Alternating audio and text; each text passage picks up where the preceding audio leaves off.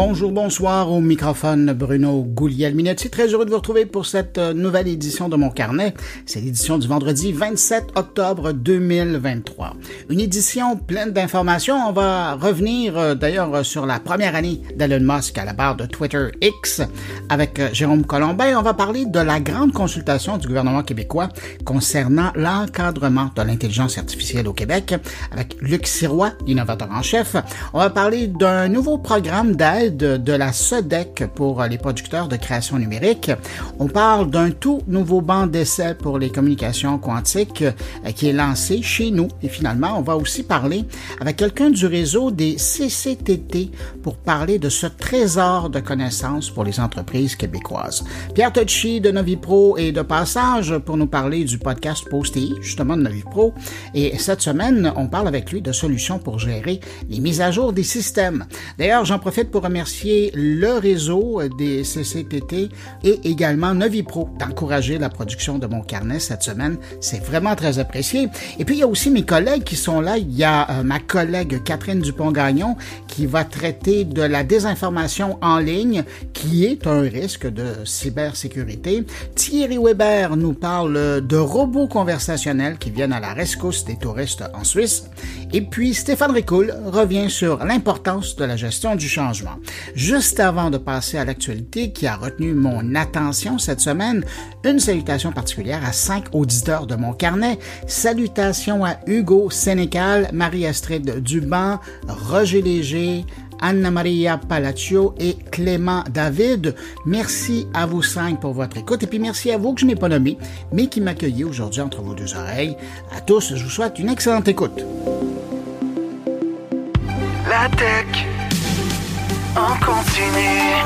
Vous connaissez Radio Mon Carnet? C'est le meilleur du podcast Mon Carnet, diffusé 24 heures sur 24, 7 jours semaine. Avec plus de 1000 entrevues et chroniques proposées par Bruno Guglielminetti, Jean-François Poulain, Thierry Weber et Stéphane Ricoul. Pour écouter Radio Mon Carnet, c'est simple. Allez sur radiomoncarnet.com ou visitez le blog moncarnet.com.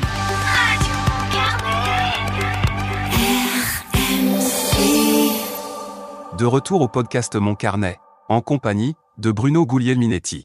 Une nouvelle étude de NordVPN s'intéresse à la lecture des conditions d'utilisation des services en ligne. J'avoue que c'est assez inusité comme sujet. Selon euh, cette étude, lire les politiques de confidentialité des sites web fréquemment visités coûterait aux Canadiens 42 heures par mois. Et au passage, on a la confirmation avec cette étude-là qu'un Canadien sur trois ne consulte toujours pas ses politiques, malgré leur importance. Les réseaux sociaux de Meta ont les politiques les plus longues, tandis que Zoom et Netflix seraient dans les moins longues à lire. Mais c'est en Europe qu'on retrouve les politiques d'utilisation les plus longues, à cause notamment des réglementations comme le RGPD ou plus récemment le DSA. Et, et quand on parle de longueur, ben voici des exemples. La politique de confidentialité des plateformes de médias sociaux de Meta, pensez à Facebook ou Instagram, elle est écrite avec 19 434 mots et sa lecture prend environ 82 minutes. En comparaison, celle de Twitter, maintenant X, prend uniquement 17 minutes. Microsoft a annoncé cette semaine de nouvelles fonctionnalités pour les utilisateurs de Microsoft Teams Premium. Nouvellement équipé de l'intelligence artificielle, le système de vidéoconférence va vraiment transformer les réunions en ligne. Les nouveautés incluent une prise en charge de la traduction en temps réel et des récapitulatifs intelligents permettant à plus d'utilisateurs de suivre des réunions dans leur propre langue maternelle. De plus, l'intelligence artificielle va générer des notes et des tâches pour que l'attention reste sur la réunion et non pas sur la prise de notes. Les résumés intelligents devraient également contribuer à économiser du temps. Le système de Microsoft Team Premium va offrir des transcriptions en direct traduites et des analyses de l'engagement permettant euh, de leur côté aux de mieux comprendre les interactions lors de la rencontre par les participants et puis ben, optimiser les prochaines réunions. Aux États-Unis, alors que le Sénat américain se prépare à accueillir euh, son deuxième forum sur l'intelligence artificielle euh, mardi prochain, une fronde se lève dans les rangs des travailleurs du secteur. Il y a une lettre ouverte euh, adressée à Chuck Schumer, qui est le leader de la majorité sénatoriale, qui réclame la mise en place de protection pour les travailleurs de la donnée aux États-Unis. Le document mentionne ou même alerte sur les risques d'un avenir où l'intelligence artificielle sera incontournable et où le pouvoir ultime sera entre les mains des gens qui contrôleront ces outils. On parle d'un monde dominé par la surveillance et les bas salaires pour ceux qui euh, sont en première ligne là, et euh, qui s'assurent de nourrir les bêtes euh, et de faire fonctionner ces bêtes d'intelligence artificielle et les algorithmes qui vont avec. La lettre précise que ces travailleurs jouent un rôle souvent invisible mais crucial dans les avancées de l'IA. Elle appelle à de nouvelles politiques économiques et droits du travail pour prévenir l'exploitation de ces gens qui travaillent dans l'ombre. Autre information en provenance des États-Unis, c'est euh, du côté de Meta. Il y a la maison mère de Facebook et Instagram euh, qui est poursuivie par les procureurs généraux de 42 États américains. Euh, les États les accusent de nuire à la santé mentale et physique des jeunes. C'est pas nouveau, hein? Instagram avait été pris à l'occasion à partir là-dessus. Mais là, selon les plaintes qui ont été logées par 42 États américains, Meta a utilisé des technologies pour piéger les jeunes dans un cycle addictif ou de dépendance causant des problèmes tels que la dépression et l'anxiété. Les poursuites soulignent également que Meta n'a pas respecté la loi interdisant la collecte de données personnelles des enfants de moins de 13 ans. Ces poursuites, ben, c'est un peu le résultat des révélations de Francis Hogan, euh, ancien employé de Facebook, qui avait critiqué la société pour avoir privilégié des profits plutôt que le bien de ses utilisateurs. Et je termine ce regard sur l'actualité avec une dernière information qui vient des États-Unis et qui concerne les taxis autonomes. La Californie a temporairement retiré à Cruise, ça c'est la filiale de General Motors, l'autorisation de faire circuler ces taxis autonomes à la suite d'incidents de sécurité. Il y a un accident en octobre dernier qui a particulièrement attiré l'attention des autorités alors qu'il y a une piétonne qui a été heurtée. Et l'enquête a révélé que Cruise avait omis une partie cruciale de la vidéo de l'accident tentant évidemment d'obstruer l'enquête. Alors euh, que Cruise travaille à améliorer sa technologie, ben, de l'autre côté, il y a Waymo, un concurrent euh, toujours à San Francisco, qui pourra en profiter pour renforcer sa présence dans la ville. Et d'ailleurs, parlant de Waymo, euh, il y a Uber qui commence à ajouter les véhicules de Waymo, Waymo qui est une filiale de Google, à son application. Le déploiement commencera dans l'application, dans la région métropolitaine de Phoenix, mais ça sera par la suite offert aux utilisateurs de Uber à San Francisco, Los Angeles et puis finalement à Austin au Texas. On demeure dans l'actualité numérique de la semaine en allant rejoindre mon collègue Jérôme Colombin, animateur et producteur du podcast Mon Numérique, pour notre débrief transatlantique de la semaine.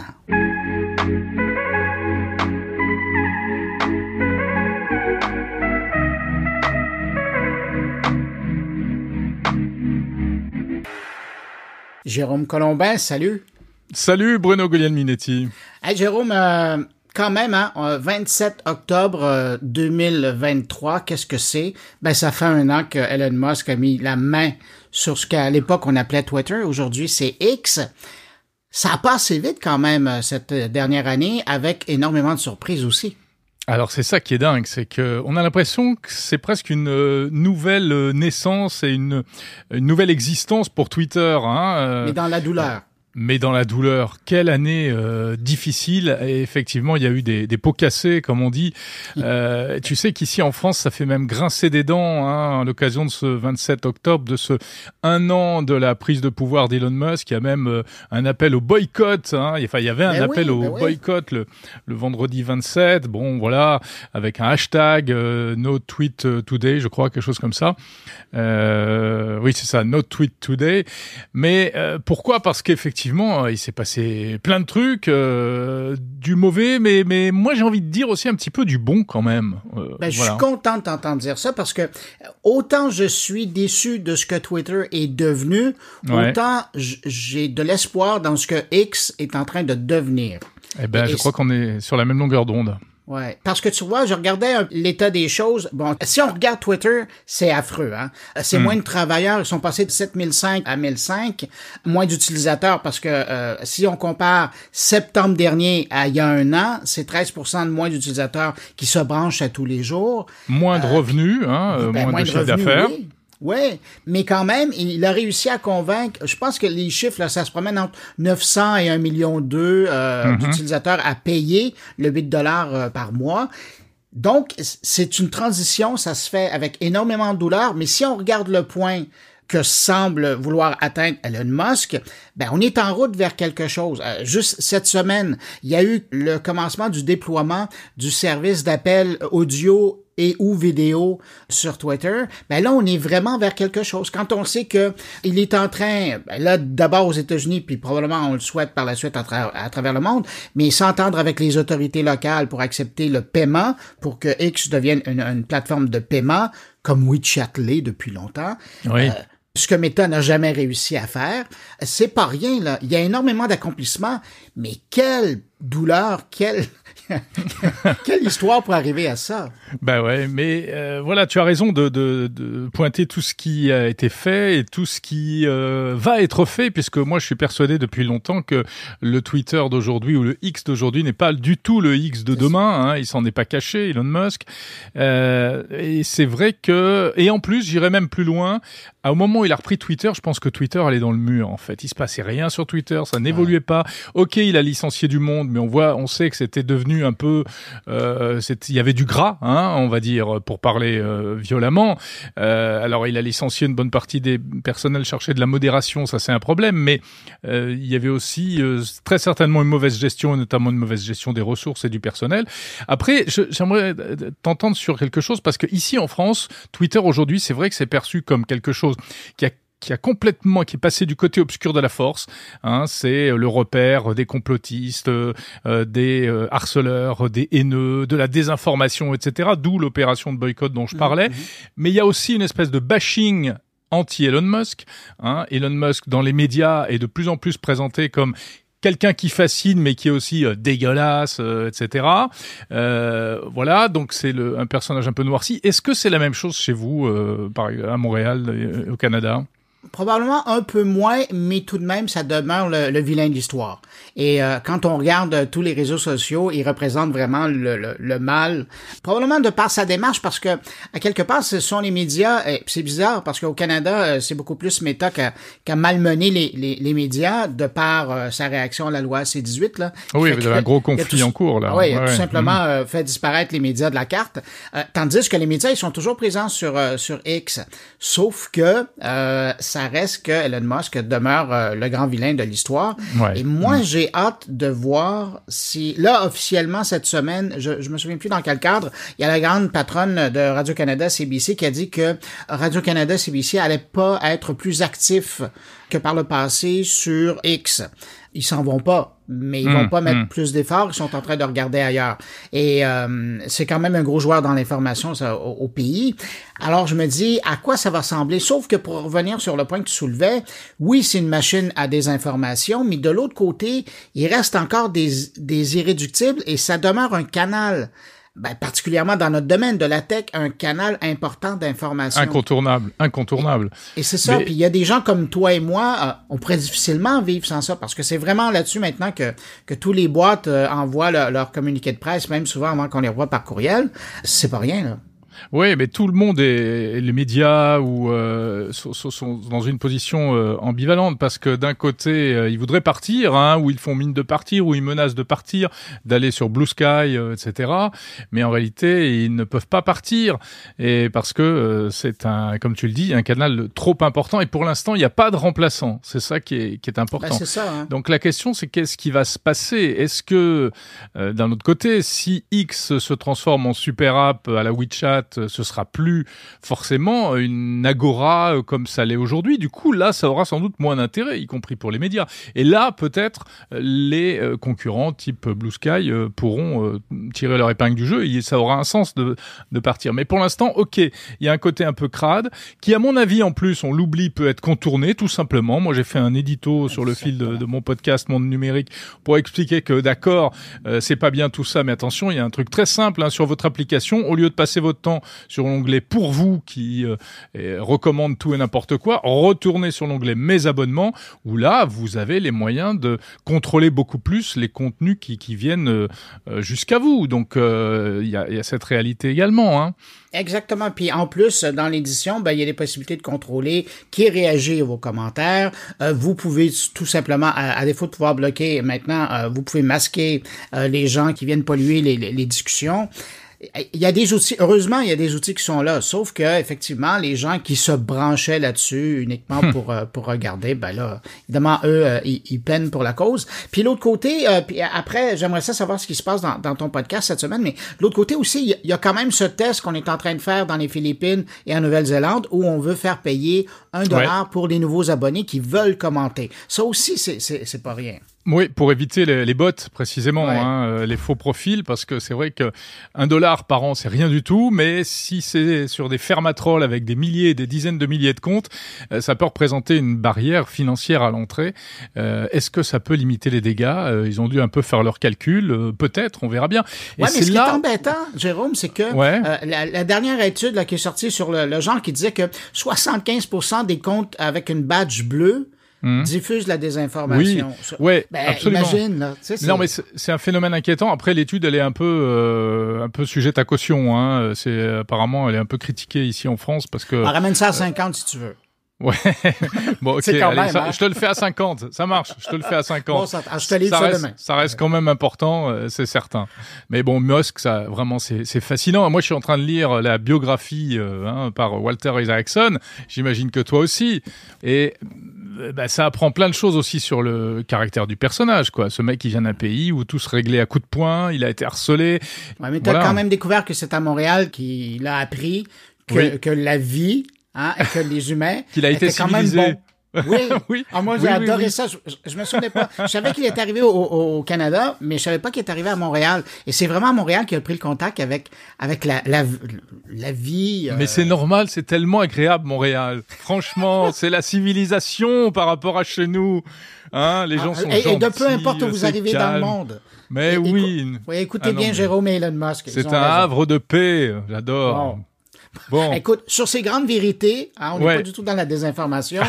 Jérôme, de, de quoi tu parles cette semaine dans ton podcast? Ah, alors cette semaine, je parle de clonage vocal. Tu sais, les possibilités Oui. d'imiter, de refaire les voix. Je trouve ça fascinant. Je suis allé interviewer un chercheur euh, de l'IRCAM, qui est un grand centre de recherche à Paris. Et puis, je parle aussi de vidéos intelligentes à la maison avec les nouvelles caméras Ring. Et je parle de brevets euh, dans l'innovation technologique, notamment chez l'opérateur Orange. Et toi, de quoi Wow. parles-tu cette semaine? Ben écoute, euh, discussion avec euh, l'innovateur en chef du Québec parce qu'il y a une grande consultation. Euh, tu sais qu'au au, au- ben, au Québec, mais c'est vrai chez vous aussi, mais euh, il y a une loi là qui est en, en train de se travailler pour euh, encadrer l'intelligence artificielle.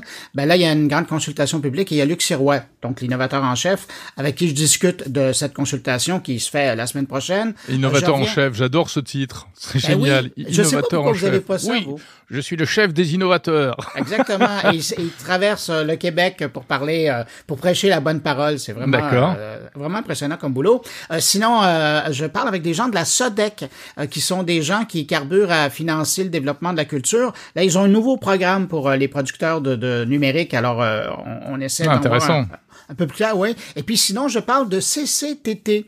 Euh, ça, Qu'est-ce que essentiellement, c'est que ça? Ben, au Québec, là, on a les universités pour les, les, les grandes études. Et puis, entre l'école secondaire et l'université, il y a les cégeps. Et à l'intérieur des cégeps, il y a beaucoup de, de corps euh, de métiers où on fait de la recherche, notamment dans l'informatique. Et là, de plus en plus, ils sont en train d'essayer de se positionner comme étant des, euh, des interlocuteurs aux entreprises qui cherchent des labs, des endroits où faire de la recherche et prendre de, leur, de ces étudiants-là et de les amener chez eux. Alors, je parle avec des gens de CCTT euh, qui, là, ben, finalement, ont décidé de livrer le secret parce que ça fait des années qu'ils existent, mais ils étaient dans leur coin, ils faisaient leur boulot. Puis là, Et maintenant, grâce à toi, eh ben, enfin, maintenant, tout le monde va savoir qu'ils sont là et ce qu'ils font. je fais ma part. Je fais ma part. Hey, Jérôme, je te Super. laisse je te laisse poursuivre avec tes auditeurs, puis moi je poursuis avec les miens, puis je te Eh dis ben, à toi, la semaine prochaine. absolument. Salut Bruno, à la semaine prochaine. Bye.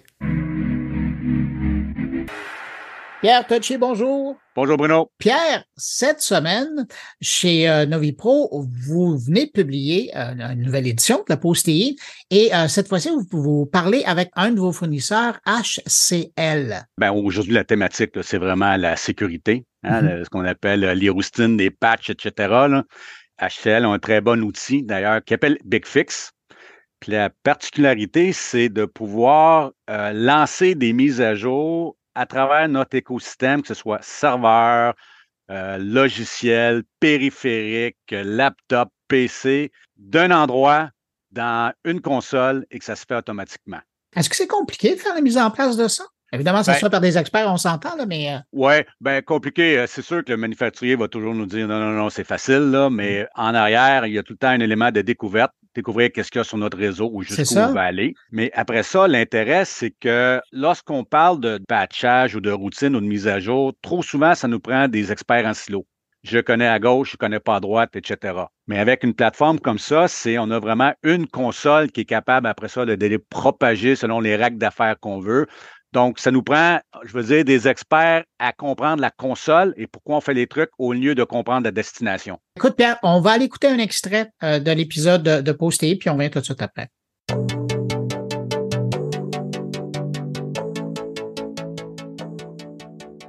Quel problème on peut régler avec une solution telle BigFix?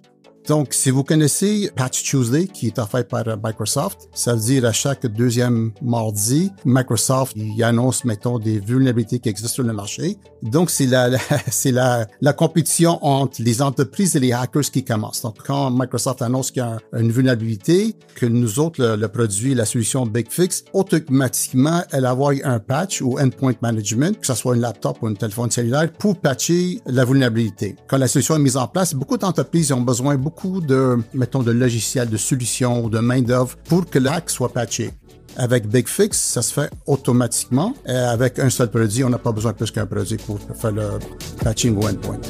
Bon, ben, comme il l'a dit, un Big Fix, euh, c'est parfait pour la gestion de la mise à jour, mais particulièrement dans le domaine de la sécurité, parce que c'est là où c'est vraiment important d'être à jour. Oui, la sécurité. Puis aussi, en informatique, on vit le même problème que tout le monde, pénurie de main-d'œuvre. Et la pénurie de main-d'œuvre part souvent du, je dirais pas le plus bas de l'échelle, mais le plus près des tâches qui ont peu de valeur ajoutée. Mettre à jour quelque chose, c'est plate. Mais ça peut tellement faire la différence. oui, mais si on peut l'automatiser, mais là, on, permet à tout le monde de rehausser aussi leur niveau de jeu, puis apprendre de nouvelles compétences et devenir plus euh, euh, analyste d'affaires qu'au lieu de juste peser son piton puis regarder qu'est-ce qui arrive. mais c'est intéressant de voir comment l'automatisation, dans ce contexte-là, devient euh, important, puis qu'il y a un outil comme ça pour régler cette question-là. Oui, puis on minimise nos changes d'erreur aussi. Ah, tout à fait. Pierre, je rappelle que si on veut entendre la plus récente édition de Post-TI, ben c'est assez simple. Hein. On se rend sur novipro.com et on se rend dans la section où on trouve euh, le blog, notamment. Et vous allez voir, il y a cette édition-ci et il y a toutes les éditions précédentes qui sont disponibles. Pierre Dodgy, merci beaucoup d'avoir été présent sur mon carnet, puis je te dis à bientôt. Ben, merci Bruno, à très bientôt aussi.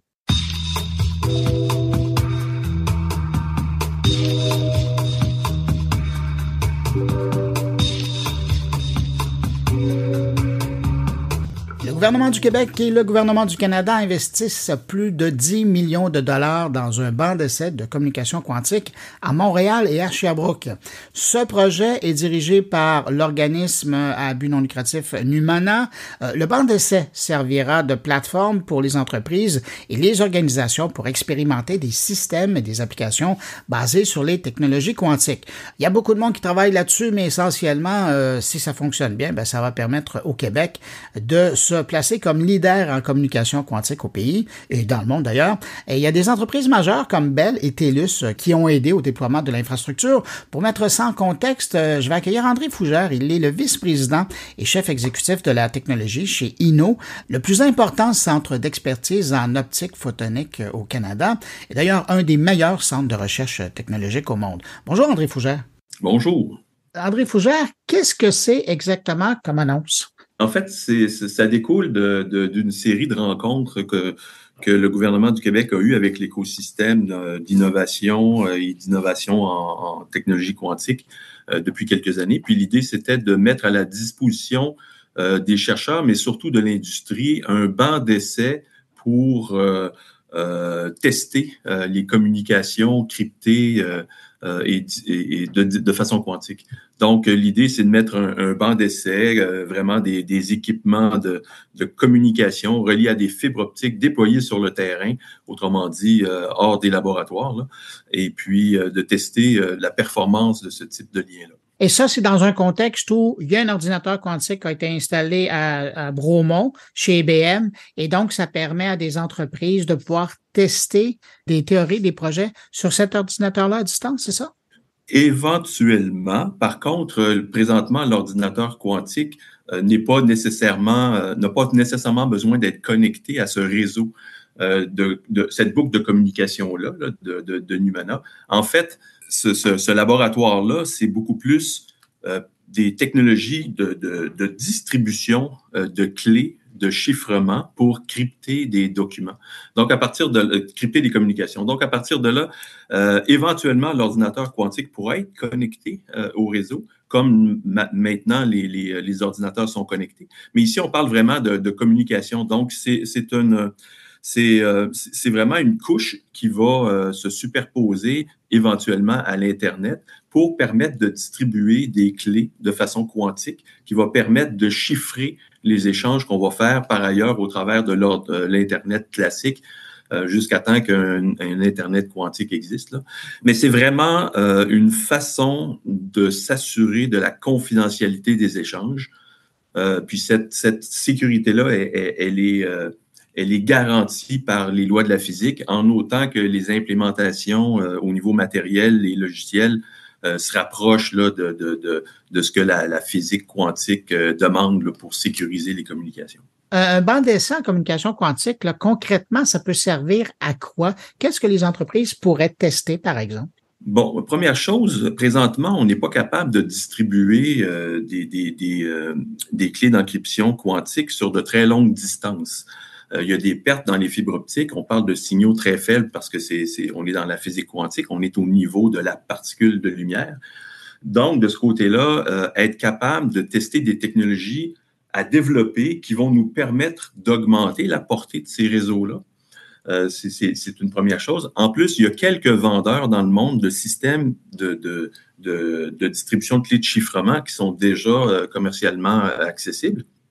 Donc, c'est tester ces différents équipements-là, voir quelles sont les limitations de ces équipements-là, euh, valider que le niveau de sécurité est vraiment atteint avant que des banques commencent à s'intéresser à ça, avant que les compagnies d'assurance, avant que les gouvernements commencent à s'intéresser à la crypto. Je dis commencent à s'intéresser, les, les, beaucoup, beaucoup de ces organisations-là sont déjà intéressées, même certaines l'utilisent.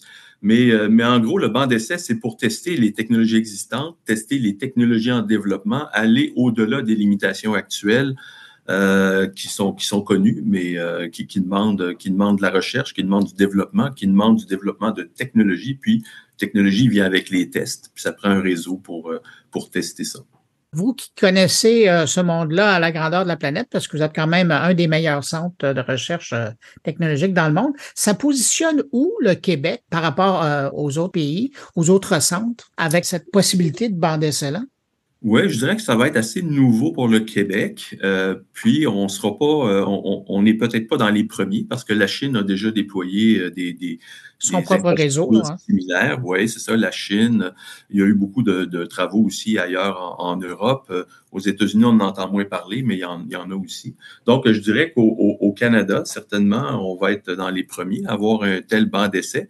Et puis, ça, ça met le Québec, en fait, je dirais, à l'avant-scène ou, avec les, autres pays euh, à l'avant-scène euh, du développement de technologies euh, de, photonique quantique. je termine sur une note. Bon, vous, ça fait un moment que vous le saviez que ça arrivait. Ça change quoi dans votre quotidien, vous?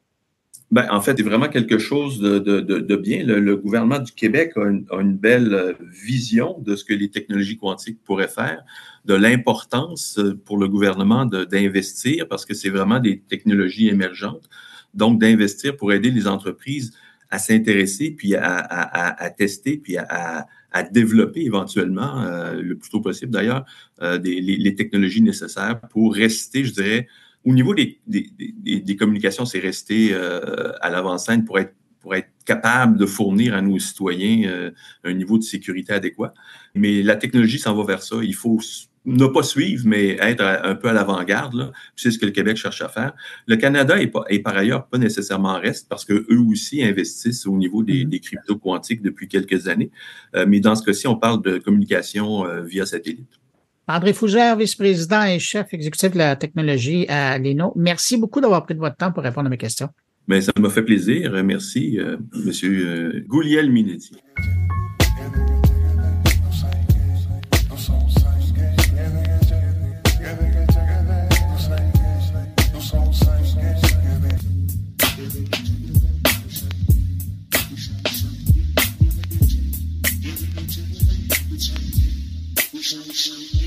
Montréal accueillera le 2 novembre prochain, ça c'est la semaine prochaine, hein, un forum public sur l'encadrement de l'intelligence artificielle au Québec.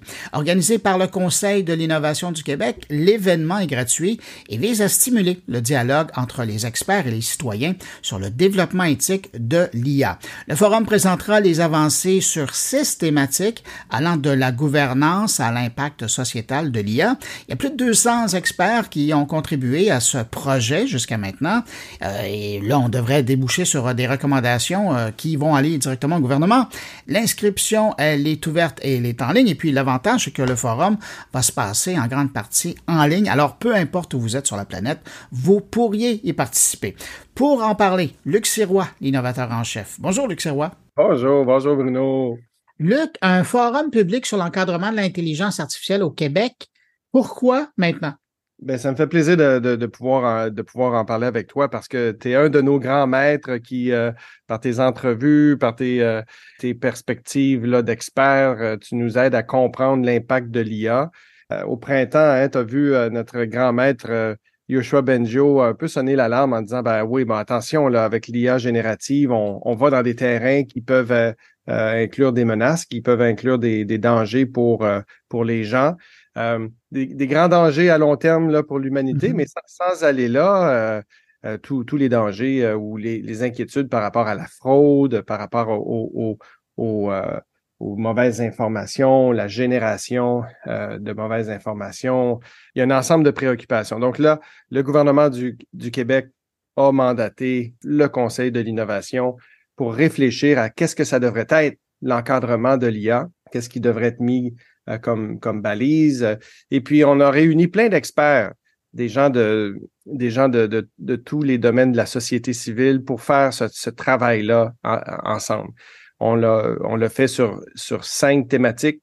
Évidemment, la gouvernance, mais aussi des thématiques comme euh, les investissements, euh, en recherche, en, innovation, euh, l'usage par l'État, le travail, comment ça va modifier, comment on peut se préparer pour les questions sur le travail, sur euh, euh, les impacts sur, sur la société en démocratie, en culture, en environnement, puis comment est-ce qu'on peut être un, leader, euh, prendre notre place dans le monde. Puis ce forum-là, je, m'excuse, grande histoire, ce forum-là, ben, ça fait partie de cette grande démarche-là de, de, de réfléchir ensemble sur c'est quoi les enjeux, quels sont les, préoccupations, puis quelles sont les possibilités de, de, choses à mettre en place. C'est quoi exactement l'objectif de cette journée-là?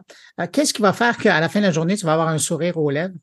Ben, c'est de, on a eu, euh, c'est d'exposer aux, aux, personnes intéressées l'état des travaux, euh, les grandes lignes de ce qui émerge comme, comme constat et les grandes lignes des recommandations. Pour, être certain de, d'entendre l'intelligence des gens, de voir s'il y a des angles morts, de, euh, d'avoir des commentaires, réactions. Je pense que c'est, ça le but. Et, au bout du compte, ça va, on va pouvoir finaliser les recommandations qu'on va déposer au, au, gouvernement à la fin du, à la fin de, de l'automne parce que vous auriez pu euh, choisir de prendre le mode genre euh, commission parlementaire, euh, entendre des experts et vous faire une tête là-dessus. Mais là, vous avez choisi d'amener des experts sur une scène et puis après d'entendre un peu la réaction de la salle. Ben c'est un mix. Hein. On a eu, on a quand même fait appel à 300, pas loin de 300 experts qui qui ont donné leur opinion. Puis quand mm-hmm. on dit des experts, tu sais, Bruno, dans ce sujet-là. il y, il y, en a pas d'experts. Il n'y a, pas de gens qui ont une expertise sur l'encadrement de l'IA. Mais, mais, euh, Mais par exemple, mais, on a des leaders de la société civile, les gens mm-hmm. de les gens d'élection Québec, les, gens de l'autorité des marchés financiers, les gens de, euh, de la commission d'accès à l'information, de la table des partenaires du travail, les, les, les chefs de syndicats. Tout le monde a, une opinion sur oh, qu'est-ce que ça peut vouloir dire chez nous? Là, j'ai oublié de mentionner le monde de la culture, le monde de l'enseignement, l'éducation. Tu sais, tout le monde a une opinion ou euh, peut euh, imaginer qu'est-ce que ça peut avoir comme impact chez nous. Et donc, qu'est-ce qu'on devrait, euh, de quoi on devrait s'inquiéter? Puis si on mettait nos neurones en action, qu'est-ce qu'on pourrait bien imaginer pour encadrer et prendre, avantage? Ben, ça, c'est l'autre côté. Fait que là, oui, il y a eu, il y a eu tous ces ateliers de travail-là d'experts on s'est roulé les manches. Ils sont pas venus juste 15 minutes présenter. Là. Au minimum, ils présenté pendant une heure ou deux. Puis il y, a, beaucoup de ces experts-là qui ont travaillé une journée ou deux journées complètes sous la direction là, de plein de, de, leaders. Fait qu'il y a eu cette phase-là. Il y a eu aussi tout un appel aux contributions publiques. Tu avais peut-être vu ça passer. Euh. J'en avais parlé? Ben oui, c'est ça, on en avait parlé, puis j'avais été étonné de la richesse, de la profondeur, de la qualité de, des contributions. Puis le portrait d'ensemble, c'est 420 personnes là, qui ont contribué de façon écrite là, leur, leur opinion. Puis c'est malade, là, l'intelligence qui émerge de ça, le, le jugement euh, critique de la société, constructif. Euh, les gens ont un mélange de, euh, bon, de crainte, mais d'optimisme, mm-hmm. de bonnes idées, de, de vues balancées. On est très, tu sais, je m'attendais à, mais Bruno, je m'attendais, tu sais, un peu à avoir une réaction de gens qui ont très peur de la technologie puis qui, euh, qui sont assez acerbes là, dans leur façon de s'exprimer, mais pas du tout. Là. C'était beaucoup de vues critiques, mais quand même mhm. balancées. Ah puis là, ben, donc, il y a eu ça, il y a eu ça. Et là, oui, un forum, ben, c'est ces experts-là qui viennent exposer, ben, voici ce qu'on a pensé. On les réunit tous en personne, euh, et puis on va pouvoir euh, encore échanger et euh, avec le public qui va pouvoir donner son point de vue en plus. Est-ce que ça va se passer uniquement en présentiel ou il y a des gens qui sont ailleurs qu'à Montréal qui pourraient suivre ça en ligne? C'est surtout en ligne. Là. Déjà, les, inscriptions ont lieu. Tu vas certainement rappeler comment s'inscrire, mais c'est c'est sur place. il y a des experts, des experts invités, mais l'espace physique est limité. Mais on a tout un aspect virtuel là, pour que les gens puissent assister à tous les, les panels contribuer aux échanges, euh, poser des questions, puis entendre les réponses, puis avoir euh, des outils numériques pour donner leurs commentaires. Et on présume que, bon, alors ça, c'est une autre des étapes de, consultation. Là, évidemment, c'est la possibilité de faire le point sur où en sont rendus les, travaux. Mais à quoi ressemble l'échéancier euh, si on regarde à moyen terme? Il faut que les, recommandations soient déposées en décembre. Puis en fait, écoute, ça bouge tellement rapidement. Il faut que c'est que là, il faut il faut arriver à, mettre euh, à déposer les recommandations parce que le, il y a ChatGPT 5 qui arrive. Quelle autre surprise, euh, quelle autre chose? Et puis ça, ça c'est quelque chose qui est nouveau. Là. Puis tu vois, au point de vue des recommandations, il y a tout un aspect sur la littératie, euh, l'éducation, la formation. Ça a toujours été un sujet que tu as toujours traité, qu'on a toujours été conscient depuis des décennies, l'importance de d'être à jour sur nos compétences numériques. Et puis les compétences numériques deviennent de plus en plus élaborées. Mais là, cette fois-ci, il y a comme une vitesse là qui, euh, qui, qui les, les outils d'intelligence artificielle sont, sont, sont mis en marché à chaque mois, à chaque mm-hmm. semaine.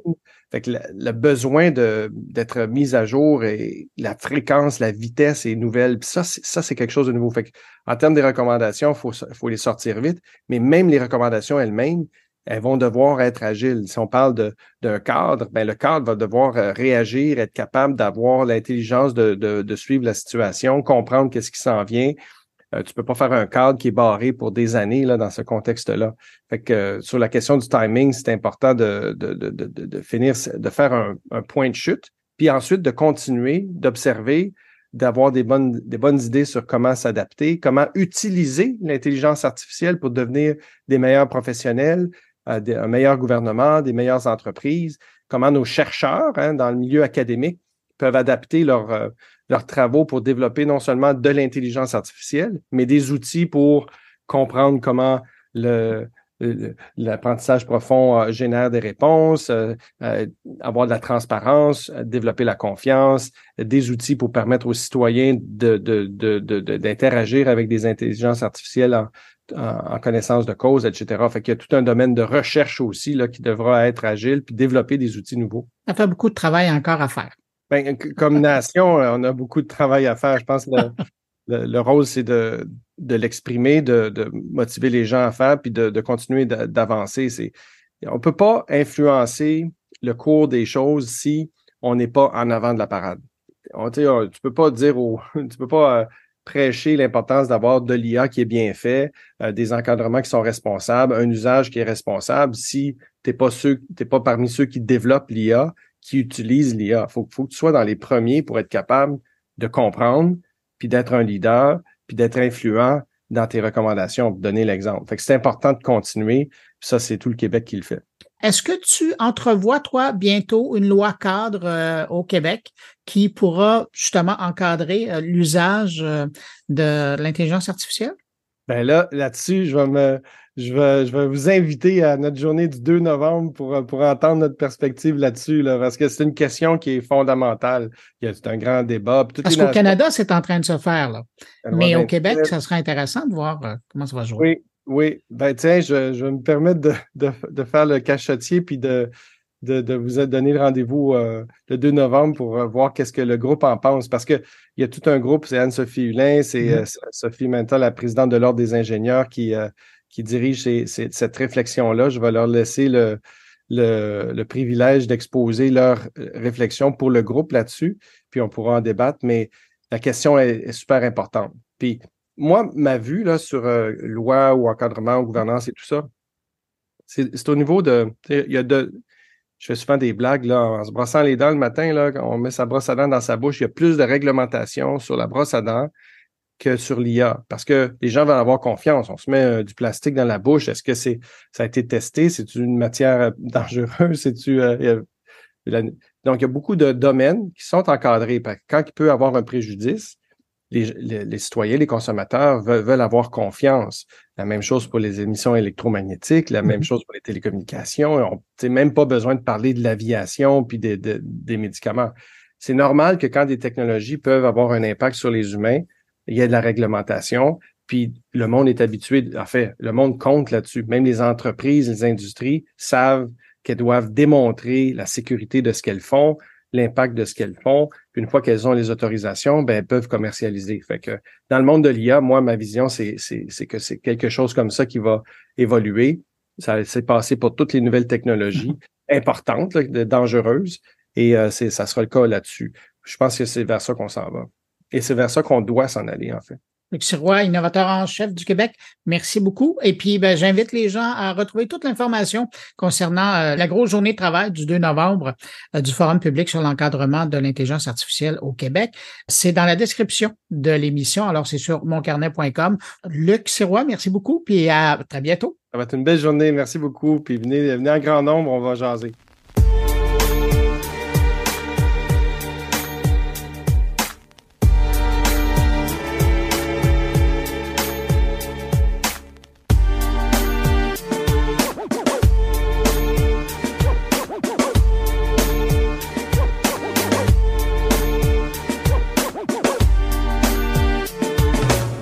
La SODEC a lancé un nouveau programme d'aide aux producteurs d'expériences numériques. Doté d'un budget de 15 millions de dollars sur trois ans, le programme vise à stimuler la création de propriétés intellectuelles québécoises numériques, je le mentionne. Il s'adresse aux entreprises du secteur numérique et couvre une gamme de formats, y compris la réalité virtuelle et augmentée. La SODEC espère renforcer l'autonomie créative des producteurs. Pour nous présenter ce programme, je rejoins Catherine Boucher, qui est la la directrice générale livres, médias d'art, musique, événements culturels et innovation à la SODEC. Bonjour Catherine Boucher. Bonjour. Qu'est-ce que c'est l'objectif principal de ce nouveau programme-là? Ben, en fait, ce qui est, ce qui est tout nouveau là, à la SODEC, c'est que c'est bon, le producteur, euh, c'est le programme d'aide aux producteurs d'expérience numérique. Donc, euh, à la SODEC, euh, je dirais depuis peut-être quatre ans, on avait fait des ouvertures à travers différents de nos programmes, plus au projet, Donc, on avait des aides pour les producteurs d'expérience numérique. Donc, producteurs d'expérience numérique, donc c'est tout ce qui est, euh, on va dire, euh, grossièrement, ce qui n'est pas dans les secteurs traditionnels, mais donc tout ce qui est évidemment XR, donc euh, réalité augmentée, réalité virtuelle, tout ce qui est immersif, donc exposition immersive, ça peut être de, la, des sculptures dans les, les, places publiques, ça peut être du mapping, ça peut bon, c'est vraiment tout ce qui est euh, pas juste du nouveau format, là, mais ce qu'il y a euh, euh, où la, la, technologie est un peu la matière première, où il y a une expérience entre l'humain et la machine, une interaction, là, puis on, peut avoir des aspects qui vont jusqu'à quand même à l'utilisation de l'intelligence artificielle. Donc, c'est on avait des ouvertures au projet. Et là, ce qu'on lance, c'est vraiment un programme qui est dédié aux producteurs d'expérience. Donc, c'est vraiment des entreprises qui, la majorité de leurs activités sont, sont là-dedans. Donc, c'est ça qui est nouveau. On a même créé un, une place sur notre site, maintenant qui s'appelle numérique, où les producteurs d'expérience numérique peuvent aller et euh, avoir les différents programmes qui leur sont offerts. Ce programme-là qui est dédié, mais aussi on a d'autres aides, que ce soit l'aide aux événements culturels, euh, un crédit d'impôt qui est lié à ça, tout ce qui est nos aides aux projets à l'exportation.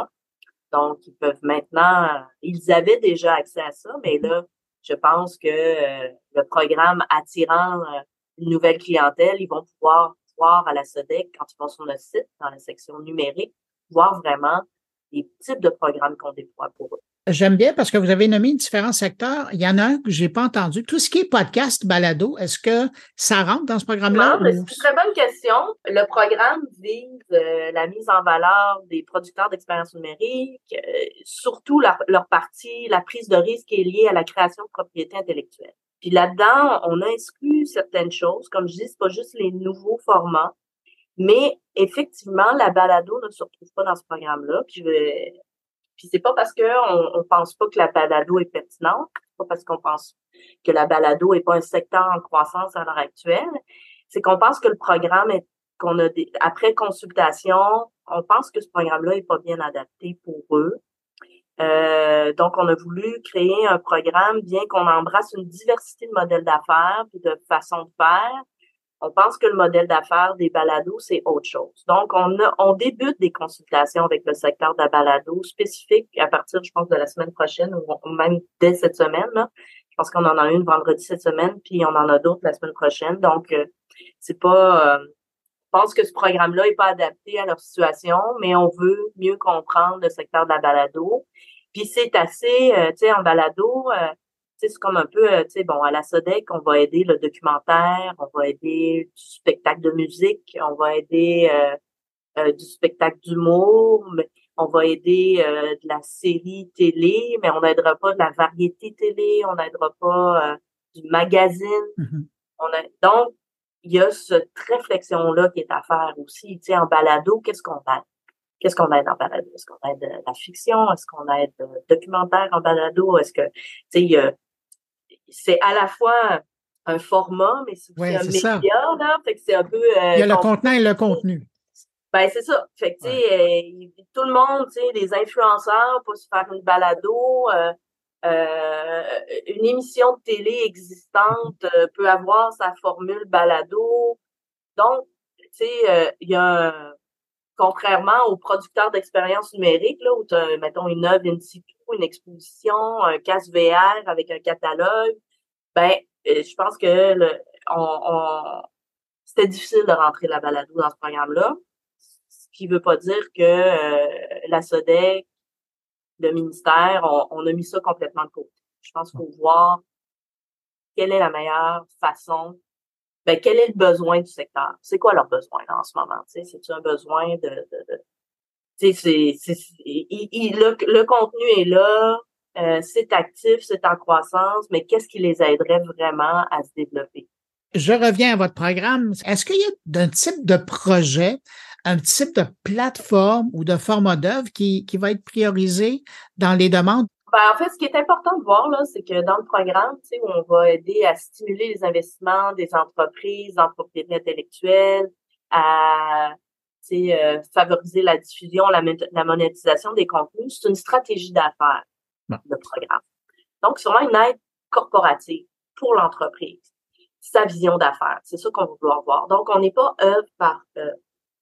Parce qu'on veut justement, tu sais, ce secteur-là, l'aide publique est beaucoup œuvre par œuvre. Tu sais, mm-hmm. c'est, tu fais tel projet, tout ça, mais là, on veut vraiment venir consolider le secteur puis les aider pour une vision d'affaires. Fait qu'ils vont pouvoir venir avec une série, euh, ils pourraient être en, en phase de prototypage, ils pourraient être en phase de commercialisation, puis ou ça peut être un mélange, ils peuvent nous venir avec plusieurs projets ou quelques-uns, mais il faut que ça soit, ça s'inscrive dans une vision d'affaires de développement, où est-ce qu'ils veulent être dans l'avenir. Puis c'est une aide sur deux ans. Fait qu'ils viennent chercher une aide pour deux mmh ans.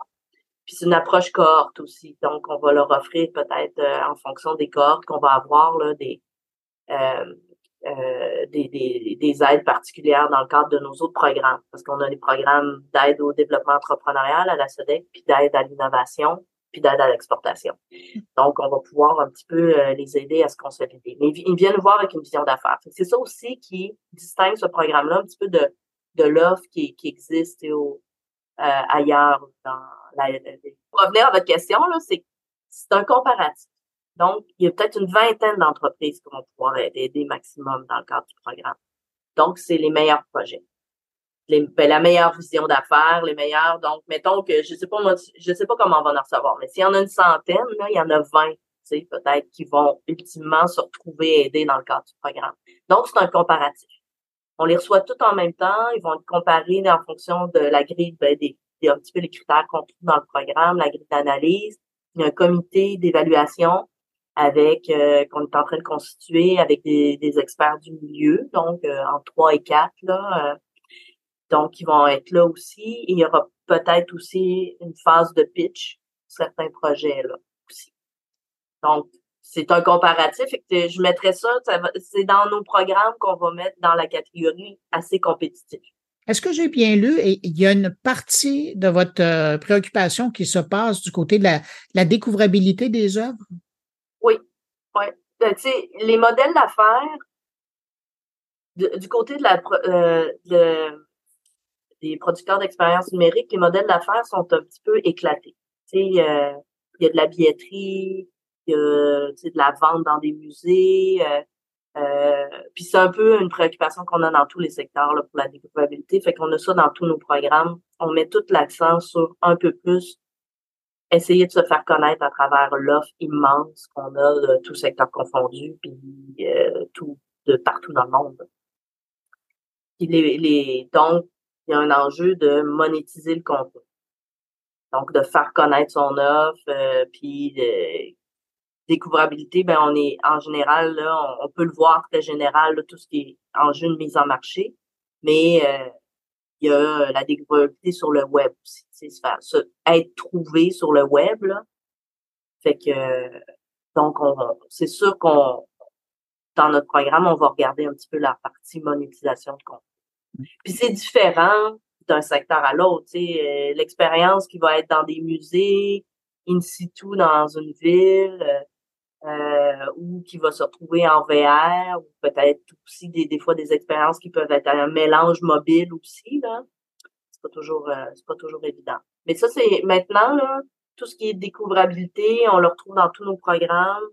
Puis euh, euh on a un travail qui se fait dans différents secteurs pour avoir des normes de découvrabilité, des protocoles qui vont devoir être faits. Puis dans ce secteur-là, ben c'est sûr qu'il y a des enjeux de conservation, il y a des enjeux de, tu sais, de ah ben pour la pérennité, parce qu'on est dans le monde du numérique, mais il faut que ça dure.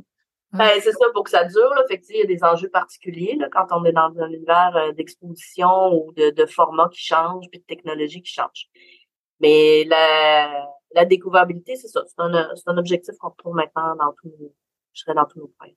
Catherine Boucher, en terminant, qu'est-ce qui vous, je sais que vous n'êtes pas la seule à juger, là, il y a toute une équipe qui va, qui va regarder les dossiers, mais pour vous, qu'est-ce qui est important de retrouver dans un bon dossier? Qu'est-ce qui vient vous chercher? Qu'est-ce qui fait qu'un dossier se démarque pour un producteur, pour un programme comme celui-là?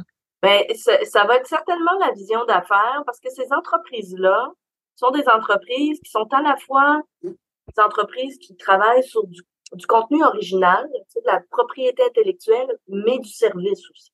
Donc, on va vouloir vraiment voir qu'est-ce qu'ils vont mettre en valeur dans tout ce qui est la prise de risque autour de créer des œuvres originales dont je vais devoir m'occuper, de la mise en marché, de la découvrabilité moi-même comme entreprise. Donc, tu sais, c'est pas je vais faire du service pour euh, une autre entreprise qui, elle, va faire. Donc, on va vraiment regarder cette partie-là.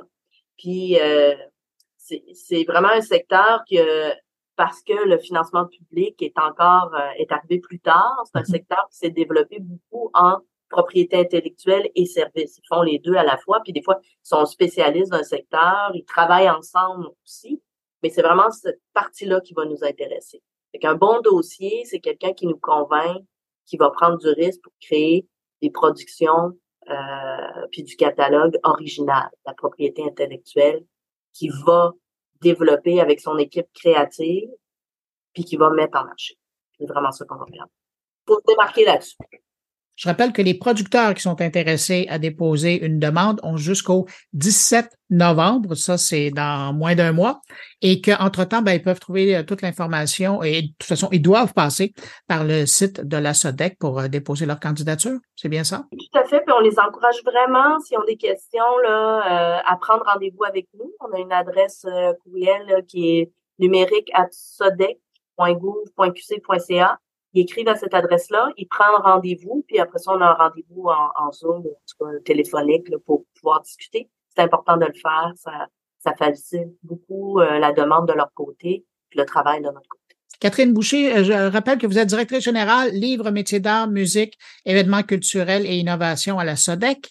Et euh, pour trouver euh, le lien vers la section spécifique du programme, vous avez juste à vous rendre sur la page de l'émission sur moncarnet.com et vous allez retrouver, il y a un lien qui est là pour vous rendre directement pour avoir de l'information sur ce programme d'aide aux producteurs d'expériences numériques. Catherine Boucher, merci beaucoup pour votre temps. Ça m'a fait plaisir. Merci.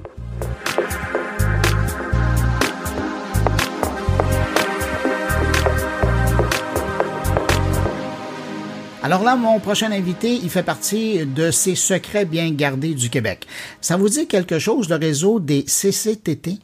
Récemment, en entrevue, vous avez peut-être entendu Luc Sirois, l'innovateur en chef, qui mentionnait justement euh, dans une des entrevues qu'on a faites euh, récemment dans l'événement Allen, les centres d'expertise qu'on retrouve un peu partout au Québec. Et alors, quand on pense souvent au milieu universitaire, lorsque vient le temps d'aller chercher des étudiants pour faire de la recherche ou profiter de leurs connaissances de pointe, ben là, il faut rajouter à ça l'équivalent qui existe également dans le monde collégial. Le réseau des CCTT au Québec, c'est 59 centres d'expertise et pour nous en parler, on rejoint à l'instant Étienne Dansereau. Il est le coordonnateur du programme Mon succès numérique. Bonjour Étienne Dansereau. Bonjour Bruno. Étienne, j'aimerais ça vous entendre le dire. Qu'est-ce que c'est un CCTT? Un CCTT, ben, on va partir sur euh, l'acronyme qui est un centre collégial de transfert technologique. Euh, c'est un centre d'innovation, un centre de recherche appliquée principalement. Euh, la grosse distinction, c'est que la plupart des projets de recherche qui sont réalisés dans les CCTT sont destinés à l'industrie, donc on a toujours un partenaire industriel, une entreprise qui est attachée à ce projet-là. Donc, on, on vise à réaliser ou à, régler un besoin ou un enjeu concret de l'entreprise, euh, que ce soit une PME, une start-up ou une grande entreprise. Donc, ça, ça peut être un peu n'importe quel type d'organisation comme ça. Hum. Puis si on se parle euh, aujourd'hui, c'est parce que vous êtes très présent dans le numérique, particulièrement dans la transformation numérique des entreprises. Absolument, absolument. En fait, euh, le réseau des CCTT compte 59 euh, centres de recherche différents. Ils sont tous euh, un peu partout à travers la province. En fond, sont, sont présents sur tout, le, territoire. Et puis, dans les dernières années, on a euh, beaucoup travaillé à créer différentes escouades qui vont répondre à des enjeux stratégiques du Québec. L'enjeu de la transformation numérique, on en parle depuis des années euh, c'est très d'actualité. Donc, on a, on a réuni un groupe de 14 CCTT euh, qui ont des expertises dans différents types de technologies numériques et qui peuvent mettre à la disposition euh, les, les, experts de, de, leur centre pour aider les entreprises dans la réalisation de projets de transformation numérique. Bon, ben, soyons concrets. Quel genre d'aide technique un CCTT peut amener? C'est très vaste le type d'aide technique qu'ils peuvent amener. Alors, deux, trois exemples. En deux, trois exemples, ben, tu sais, je veux dire, le premier point qu'on va amener beaucoup, c'est de l'expertise neutre. Donc, à n'importe quel moment, euh, nos experts ne sont pas là pour vendre une technologie, mais bien pour aider euh, les entreprises à voir clair à travers les différentes technologies qui existent. Fait euh, c'est pas un offre de service euh, directement, mais c'est quand même une expertise très particulière qui est importante pour les entreprises d'avoir. après, ça peut être de les aider à construire des cahiers de charges pour des solutions qu'ils veulent implanter. Ça peut être de les aider à sélectionner la technologie, faire une étude de faisabilité, à savoir est-ce que cette technologie-là va être capable de réaliser la tâche que je veux lui faire faire avec le niveau de performance que, dont je m'attends et euh, à un coût qui va avoir un retour sur investissement acceptable pour mon entreprise. Euh, ça peut être euh, de faire du prototypage ou des démonstrations avec les parcs d'équipement qu'on a. Donc, ça peut aller très loin dans, le type d'intervention qu'un CCTT va pouvoir offrir à une entreprise dans son projet. Euh, je reviens sur le mot euh, que vous avez dit tout à l'heure, ça m'a surpris. Vous parlez d'une escouade. vous en avez une dans, dans, dans, le numérique? Oui, exactement. Dans le fond, euh, quand on parle de notre programme Mon succès numérique qui aide les entreprises dans leur projet de transformation numérique, l'accompagnement se fait vraiment via l'escouade numérique qui est, qui est formée de 14 différents CCTT, mais qui ont tous une expertise unique et différente dans, un type de technologie ou un secteur de technologie spécifique. Mais là, rassurez-moi, c'est pas un gros camion blanc qui arrive avec euh, six personnes qui sortent euh, habillées en noir euh, pour régler le problème de l'entreprise. Pas tout à fait, mais presque. C'est vraiment quand même euh, des équipes euh, tactiques qui arrivent dans les entreprises puis qui vont justement faire une analyse, euh, tu sais, que, que ça aide de la cybersécurité à ah des technologies de gestion numérique dont on entend un peu plus parler régulièrement, des ERP, CRM, que ce soit de la robotique, des systèmes de vision, de l'automatisation complète de différentes machines. Ça peut vraiment couvrir plein de types d'expertise différentes. Puis ils vont vraiment arriver euh, au sein de l'entreprise pour analyser ben, quelle est la problématique. On, cette problématique-là évolue dans quel type d'environnement, tant technologique que physique, euh, puis comment on va résoudre cette problématique-là. Wow. Pierre, vous avez mentionné, je vais revenir là-dessus, le programme Mon succès numérique. Qu'est-ce que c'est? C'est quoi ce, programme-là? En fait, c'est un programme euh, qui va faciliter l'accès à l'expertise. Euh, dans un premier lieu, ben, au, réseau des CCTT, euh, on a une équipe de conseillers qui est là pour rencontrer les entreprises, faire une première analyse de euh, quel est leur besoin, quel est l'enjeu qu'ils souhaitent résoudre. Et après, nous, ben, on va identifier les bons intervenants dans l'escouade numérique pour réaliser le projet avec eux. Puis à ce moment-là, ben, il y a une aide financière qui vient, on va dire, subventionner une portion des mandats qui vont être réalisés euh, avec les CCTT. Principalement, c'est des banques d'heures. Donc, euh, c'est vraiment des, des nombres d'heures d'accompagnement. On a deux volets de banques d'heures. Une première banque d'heures d'une centaine d'heures, une deuxième de 300 heures. Euh, ils ont des paliers de financement différents. Donc, on couvre un, financement de entre 75 et 50 de, des honoraires de, nos experts pour aider justement les entreprises à réaliser les projets. Puis, euh, à ce moment-là, ben, l'entreprise va tout simplement souscrire à cette, banque d'heures-là avec le CCTT. Puis après ça, euh, elle va pouvoir réaliser le projet directement avec le CCTT. Nous, on avait vraiment réfléchi ce programme-là pour qu'il soit euh, quand même rapide et agile, un peu comme la plupart des, des PME. Là. En réalité, au réseau des CCTT, c'est pas étranger au tissu économique du Québec. Là. 70% de notre clientèle, c'est de la PME. C'est, vraiment. ça que j'allais dire, vous êtes très collé sur, les, sur l'entreprise très collé sur l'entreprise, effectivement. Donc, euh, ça faisait beaucoup de sens qu'on construise un programme aussi qui va répondre à leurs besoins. Donc, euh, du moment où, le client a rencontré le CCTT, qui, ont, qui se sont entendus sur la portée d'un projet, euh, commencé à structurer une offre de service, ben, lorsque euh, le projet est, déposé au programme Mon succès numérique, l'approbation se fait à l'intérieur de 48 heures. Après ça, les deux parties sont libres de commencer le projet quand ils veulent. Fait que ça a été vraiment construit pour cette vision-là d'accès rapide, d'approbation rapide. Euh, le client, lui, n'a pas à faire des demandes de remboursement par la suite. Euh, tout est déjà déduit de la subvention, donc c'est très, très, très efficace pour lui. Est-ce que, parce que là, vous m'avez donné un paquet d'exemples, mais je serais curieux, est-ce qu'on peut prendre le code d'une entreprise, vous n'avez pas besoin de la nommer, puis arrangez-vous pour qu'on ne la reconnaisse pas. Oui. Euh, donc, euh, le code d'une entreprise où le CCTT intervient, que votre escouade là, arrive, à quoi ça peut ressembler comme expérience? Oui, ben je peux, euh, je peux te donner peut-être deux exemples un peu différents qui vont quand même donner des, c'est des cas classiques qu'on va retrouver dans beaucoup de PME, mais ça va toucher deux secteurs complètement différents de, de, de type de technologie. Mais par exemple, euh, une entreprise dans le domaine de la transformation euh, métallique, fait qui fabrique des pièces en acier de structure, par exemple. Euh, je sais pas, je sais pas si vous avez essayé de recruter un soudeur dans les derniers mois, mais c'est quelque chose qui est quand même assez difficile à faire. Donc, très grosse problématique de leur côté, justement, à embaucher des soudeurs. Et puis, ils ont contacté le CRVI, qui est un, notre centre en robotique, vision et intelligence artificielle. Et puis, euh, ben, ils ont fait une étude de faisabilité technico-économique avec le CRVI, à savoir, je veux installer une cellule de soudure robotisée avancée. Est-ce que ben, c'est faisable? Donc, voici le type de soudure typiquement que je dois faire. Est-ce que le robot est capable de réaliser ce type de soudure-là avec le niveau de qualité auquel je m'attends? Et premièrement, ben, quels sont, euh, quel est le retour sur investissement d'acquisition de cette, euh, de cette cellule-là? Est-ce que je vais être capable de rentabiliser mon investissement, qui est quand même le, nerf de la guerre pour les PME qui doivent faire quand même des investissements majeurs pour moderniser leur, leur parc d'équipement? Donc, euh, c'est un peu le genre de projet qui peut être réalisé dans ce cas-là. Non, ben, tu sais, il y a eu quelques années, puis encore à ce jour, c'est la, la même réalité, mais le syndrome de, de l'ERP où euh, la plupart des entreprises qui ont, qui ont décidé de se lancer dans l'implantation de ce type de solution-là sont retrouvées avec des, des monstres qui, qui ne fonctionnaient pas, qui étaient très, très, très difficiles à implanter.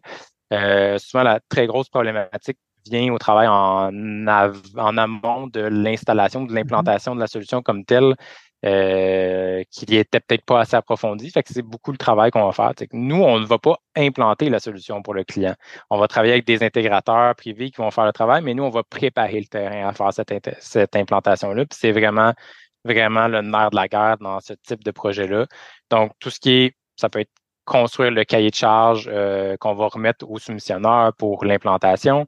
Ça peut être de les aider à identifier des fournisseurs mm-hmm. potentiels choisir la solution. Fait qu'il existe plein d'ERP différents, mais lequel va être le meilleur pour le type de tâche que je veux vouloir réaliser? Euh, après, ça peut être d'organiser des démos avec les fournisseurs pour s'assurer que le fournisseur comprend comment il doit implanter la solution pour, pour s'adresser à ma problématique ou aux différentes tâches que je vais vouloir réaliser. Ça peut être de revoir les soumissions avec eux, ça peut être les aider à faire un peu de formation en amont de l'implantation pour préparer les ressources à l'interne. Donc, ça peut être quand même euh, large comme, comme type d'intervention pour ce type de projet-là spécifiquement. Euh, mais là, Étienne, euh, je vous écoute, puis je me dis, je présume que les entreprises qui font appel à cette expertise-là, à votre escouade numérique, par exemple, de leur côté, ils doivent faire leur devoir avant. C'est sûr qu'ils doivent faire le devoir. on, parle beaucoup et on martèle beaucoup sur le, le clou de la planification stratégique. Donc, tu sais, pour un entrepreneur euh, qui a du succès dans le lancement de son projet, c'est sûr que ça doit venir avec une réflexion autour de, ce projet-là. Donc, en général, on essaie de comprendre, ça s'inscrit dans quel plan stratégique, est-ce que ça va le servir dans sa croissance, est-ce que ça va être un, levier et non pas un fardeau de plus qu'on va amener dans l'entreprise? Donc, euh, on va s'assurer que tout ça a été bien construit, mais on forcé d'admettre que dans la plupart des cas, la majorité des entrepreneurs qui nous contactent, ben, ils ont quand même une vision claire de où ils s'en vont.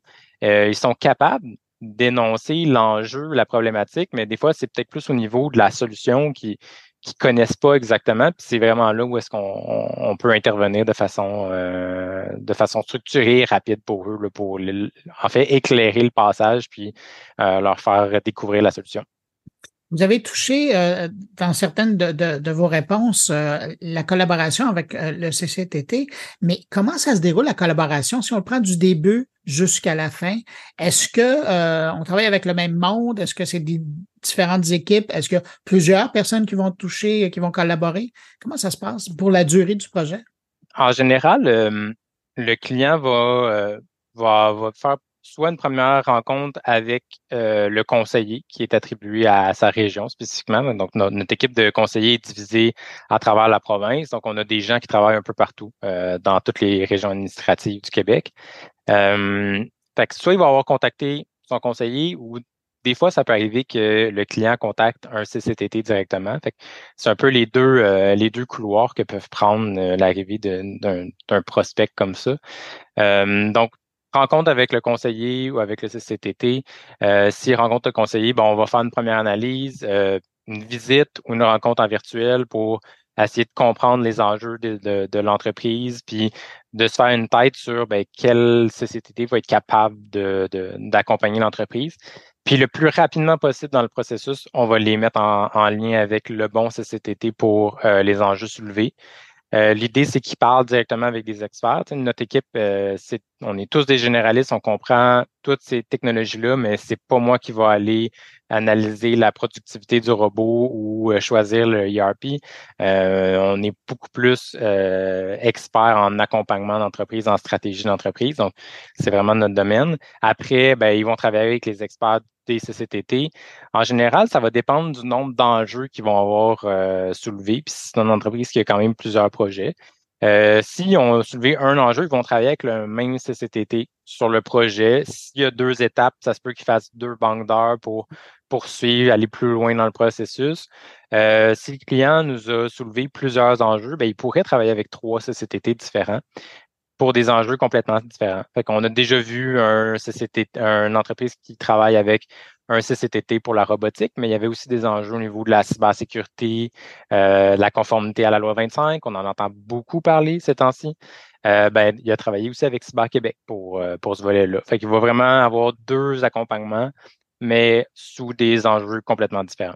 Alors, pour un entrepreneur qui euh, est à l'écoute, qui euh, a été intéressé à, découvrir ce que vous pourriez euh, lui amener, c'est quoi la première porte, la première étape à faire pour entrer en contact avec vous autres? Le plus facile, c'est d'aller directement sur notre site monsuccèsnumérique.ca.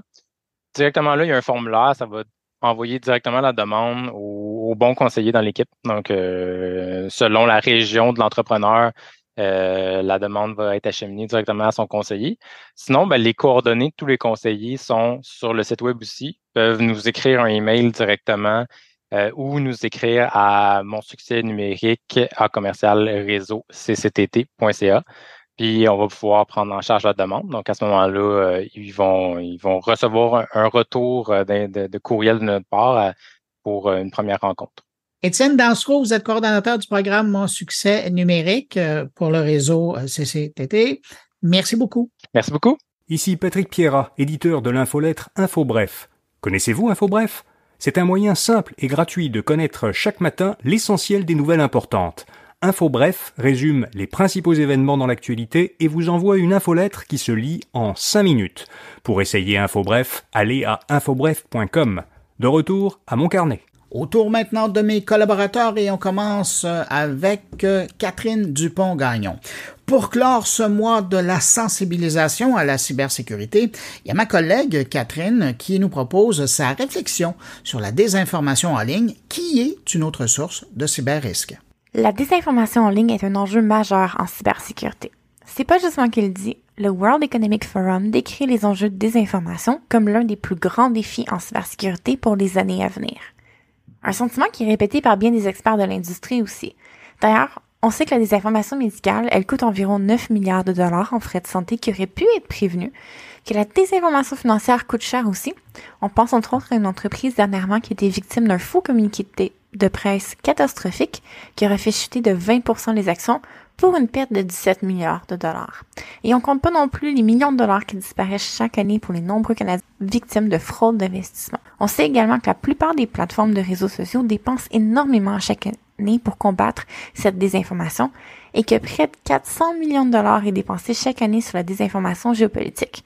On parle ici de dollars en dépenses publicitaires pour prévenir, donc combattre le phénomène. Les conséquences, elles, économiques, sociales et démographiques, c'est pratiquement incalculable. Mais pourquoi je vous parle de désinformation aujourd'hui? Eh bien, parce que les usines à contenu sont très actives avec ce qui se passe au niveau géopolitique. Vous l'avez peut-être remarqué, ou pas, mais vos fils de nouvelles sont présentement cibles d'impressionnantes attaques de désinformation. Nouvelles choquantes, images et vidéos traumatisantes. En temps de conflit, tout se passe très vite. Il y a confusion sur le terrain et beaucoup d'anxiété, de colère et de peine. Ça nous rend tous un peu plus faciles à manipuler. C'est particulièrement important dans un contexte comme celui-ci donc de prendre un peu de recul pour s'outiller efficacement et s'assurer d'avoir une bonne hygiène médiatique. Prenez le temps également d'activer vos filtres de contenu et de désactiver la lecture automatique.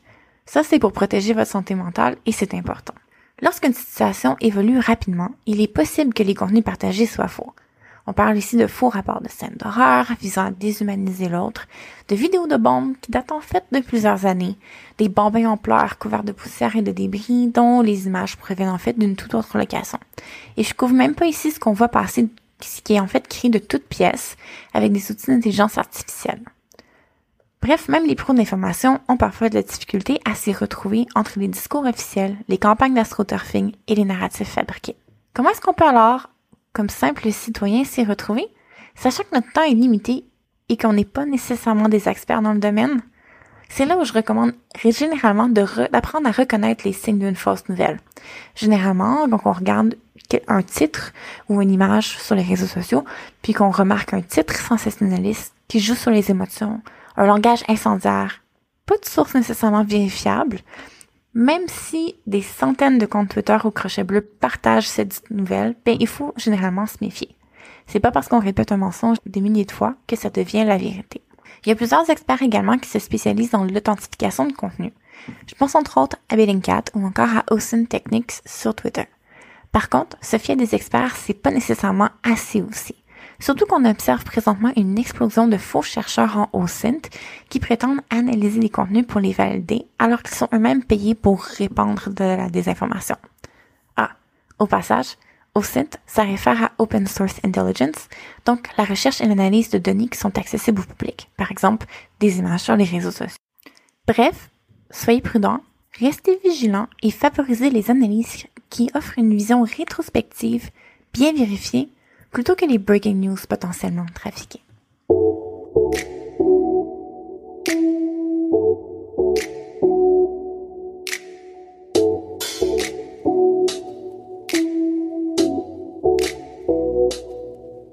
Thierry Weber nous apprend que des robots conversationnels vont maintenant donner un coup de main aux voyageurs qui veulent visiter la Suisse. Bonjour Bruno, bonjour les auditeurs de mon carnet. Innovation en Suisse, Jura, Trois-Lacs, Alpes vaudoises et Montreux-Vevey Tourisme passent à l'intelligence artificielle avec ChatGPT.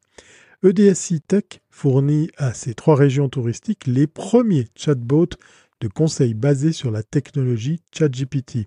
Quelques mots sur EDSI Tech.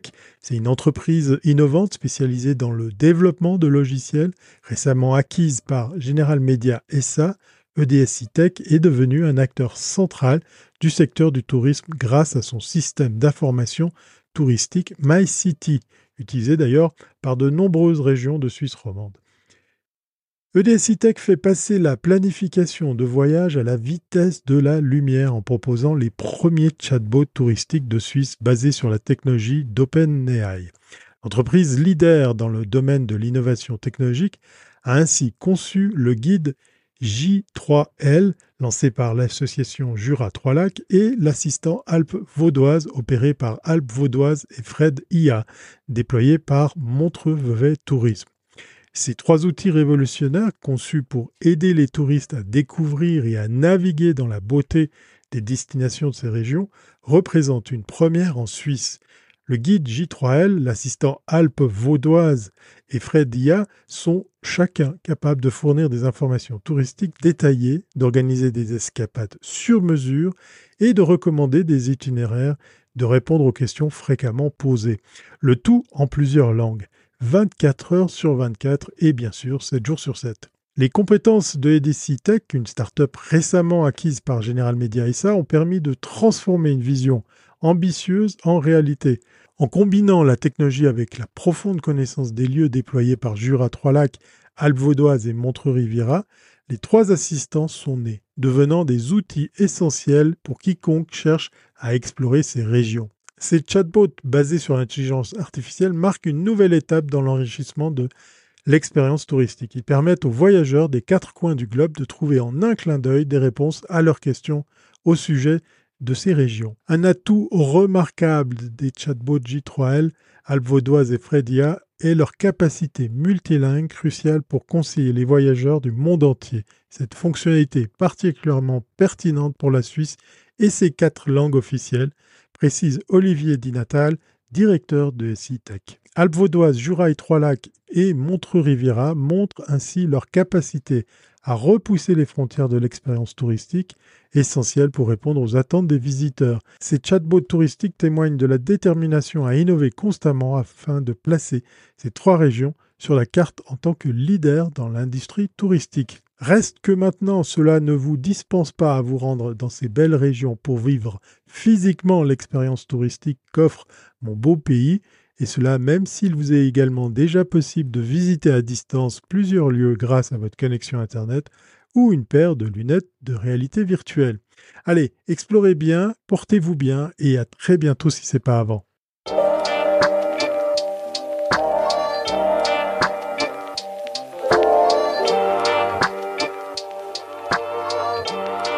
Stéphane Ricoul revient sur l'importance de la gestion du changement dans un projet de transformation numérique.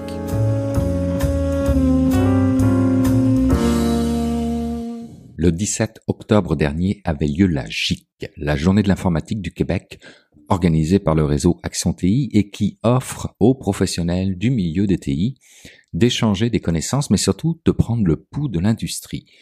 J'y étais, bien entendu, et en termes de pouls d'industrie, il y a eu un dénominateur commun pour tous et je vous le livre ici. Je commencerai par une équation mathématique que nous a présentée Catherine Desgagnés-Belzile, vice-présidente exécutive et leader performance d'affaires et technologie de l'information chez Beneva, et qui pourrait très bien résumer mon propos ici. La force de l'humain multipliée par la puissance des technologies égale de l'énergie renouvelable. Le message qu'elle voulait passer est tout simplement que, dans le cadre d'une transformation numérique majeure et impactante, comme celle que Beneva vivait avec le rapprochement de deux entreprises d'assurance de taille égale, le succès n'est pas un objectif mais plutôt une conséquence, issue essentiellement de quatre facteurs que sont l'agilité, permettant de focaliser sur l'essentiel, la gouvernance, agissant comme un accélérateur, les grands rendez-vous, comme elle les appelait, qui sont les jalons exprimés en langage d'affaires, et surtout la gestion du changement, qui se retrouve au cœur des préoccupations. Et quand j'évoquais dans mon introduction l'existence d'un dénominateur commun lors de cette journée, eh bien c'est celui-ci, la gestion du changement. Dans le cas d'un projet comme celui de Beneva, il faut comprendre que le domaine de l'assurance est tout de même conservateur et nécessite encore aujourd'hui un certain rattrapage en matière de transformation numérique et que pour atteindre ce genre de destination, il faut travailler très fort sur la culture, sur le droit de réviser ses choix et de revoir ses stratégies en cours de route, le tout ressemblant plus à une chaîne de montagnes à conquérir qu'à une simple montagne à gravir, comme l'aimait à présenter Madame Desgagnés-Belzile. Un avis que semblait partager Karl Malenfant, vice-président expérience numérique de la SAAQ, pour qui réaliser une transformation numérique est tout sauf un long fleuve tranquille, vous vous en doutez bien. Et d'ailleurs, c'est avec un excellent dosage d'humour et d'humilité que monsieur Malenfant en est venu à nous expliquer le projet Ça clique, avec une vue de l'intérieur nous permettant de remettre le tout en perspective avec certains parallèles comme notamment celui vécu avec Hydro-Québec au moment de la crise du verglas lorsque journalistes et politiques s'en sont mêlés, créant par le fait même une chambre d'écho venant résonner auprès de la population. Pour se transformer, selon M. Malenfant, il faut savoir loin, mais aussi prendre du recul. Et si une transformation numérique repose sur la modernisation, l'intégration et la révision de systèmes, dans la réalité, le succès repose sur une question de culture numérique. Chiffre à la pluie, ce serait 90% des projets de transformation numérique réussis qui auraient priorisé la culture numérique contre 15% des projets de transformation numérique réussis qui auraient négligé la culture numérique. Si les transformations numériques sont de puissants moteurs économiques, selon Karl Malenfant, la grande difficulté réside dans l'obligation de briser les chaînes transactionnelles avec lesquelles nous sommes habitués depuis les années 80. Encore une fois, en appui à la culture numérique, la gestion du changement prend toute son importance. Et puisque je vous entends d'ici me poser la question, oui, mais pourquoi ça clique à chirer? Et pour les francophones hors Québec, chirer veut dire déraper, eh bien l'explication vient d'une hypothèse formulée qui s'est avérée fausse. L'hypothèse en question était que 100% des utilisateurs en ligne des services de la SAQ allaient utiliser les nouveaux services de Ça clique en ligne. Erreur. En mai 2023, il n'était que 63%. Et en septembre 2023, 67%. Un déplacement donc vers les succursales, créant un équivalent de cinq semaines de charge de travail supplémentaire et de longues files pour renouveler son permis de conduire ou son immatriculation. Autre conférence d'importance à la GIC qui a fait salle comble au point où j'ai dû m'asseoir par terre pour l'écouter, celle portant sur l'ADN de la transformation numérique de la CEPAC, présentée par Polo Kopica, directeur de l'architecture système et de l'intégration d'affaires, et par Mélanie Lagacé, responsable de, devinez quoi, la gestion du changement, car encore une fois, elle fut au cœur du projet de transformation numérique afin de positionner l'humain au cœur des réflexions et les faire monter en compétences pour finalement faire de ce projet de transformation un programme sur quatre axes, soit le client, l'employé, la performance organisationnelle et enfin l'infrastructure et sécurité. Je ne sais pas si vous avez remarqué l'ordre dans lequel ça a été présenté, c'est révélateur. Alors, cette gestion du changement qui faisait l'unanimité pour tous ceux qui montaient sur scène se positionne comme un facteur clé de succès des projets de transformation numérique, sinon le facteur clé de succès. Elle se prépare, elle se gère et elle se renforce. Autrement dit, vous devez y penser en amont d'un projet, durant le projet et en aval du projet. Vous devez comprendre le contexte de l'entreprise pour mieux engager les parties prenantes et ainsi célébrer les succès. Demain, vous le savez, vous allez devoir intégrer de l'intelligence artificielle au sein de votre entreprise, à hauteur de 80% des entreprises d'ici 2026 selon Gartner, alors que nous en sommes aujourd'hui à 5%. Eh bien, selon Olivier Blais, qui était le président d'honneur de la journée et qui, à tous les jours, est cofondateur et vice-président en sciences de la décision chez MoveAI, cette intelligence artificielle qui vous permet d'aller chercher plus 25% de gains de productivité et plus 40% de gains de qualité, si vous ne repensez pas vos avantages concurrentiels avant toute chose, vous ne pourrez pas vous différencier des autres. Et même si c'est particulièrement complexe, vous devez vous y pencher parce que c'est ce qui explique que 85% des solutions d'intelligence artificielle sont tablettées. Dans la réalité, le modèle d'IA, à proprement dit, c'est 10% d'une application. Le reste, c'est de la bonne intégration au sein d'entreprise qui fait la différence et qui fait en sorte que la solution devient fonctionnelle, allant jusqu'à affirmer, et je le cite en guise de conclusion, que la vraie différence, c'est la gestion du changement et que celle-ci doit représenter 50% des coûts du projet.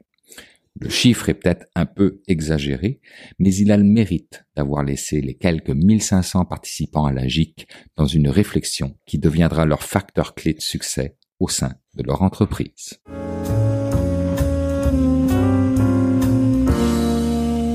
Ben voilà, c'est ainsi que se termine cette édition de Mon Carnet. Merci à mes invités. Merci à Jérôme Colombin, Catherine Dupont-Gagnon, Thierry Weber et Stéphane Ricoul d'avoir été présents cette semaine. Et puis, merci aussi à Novipro et au réseau CCTT d'avoir aidé à la production de Mon Carnet cette semaine. Et puis, merci à vous hein, qui avez écouté cette édition jusqu'à la toute fin. Très heureux d'avoir passé ce bout de journée avec vous. Je vous donne rendez-vous vendredi prochain pour une nouvelle édition de Mon Carnet. Entre-temps, je vous souhaite de passer une excellente semaine et surtout, portez-vous bien. Hallelujah.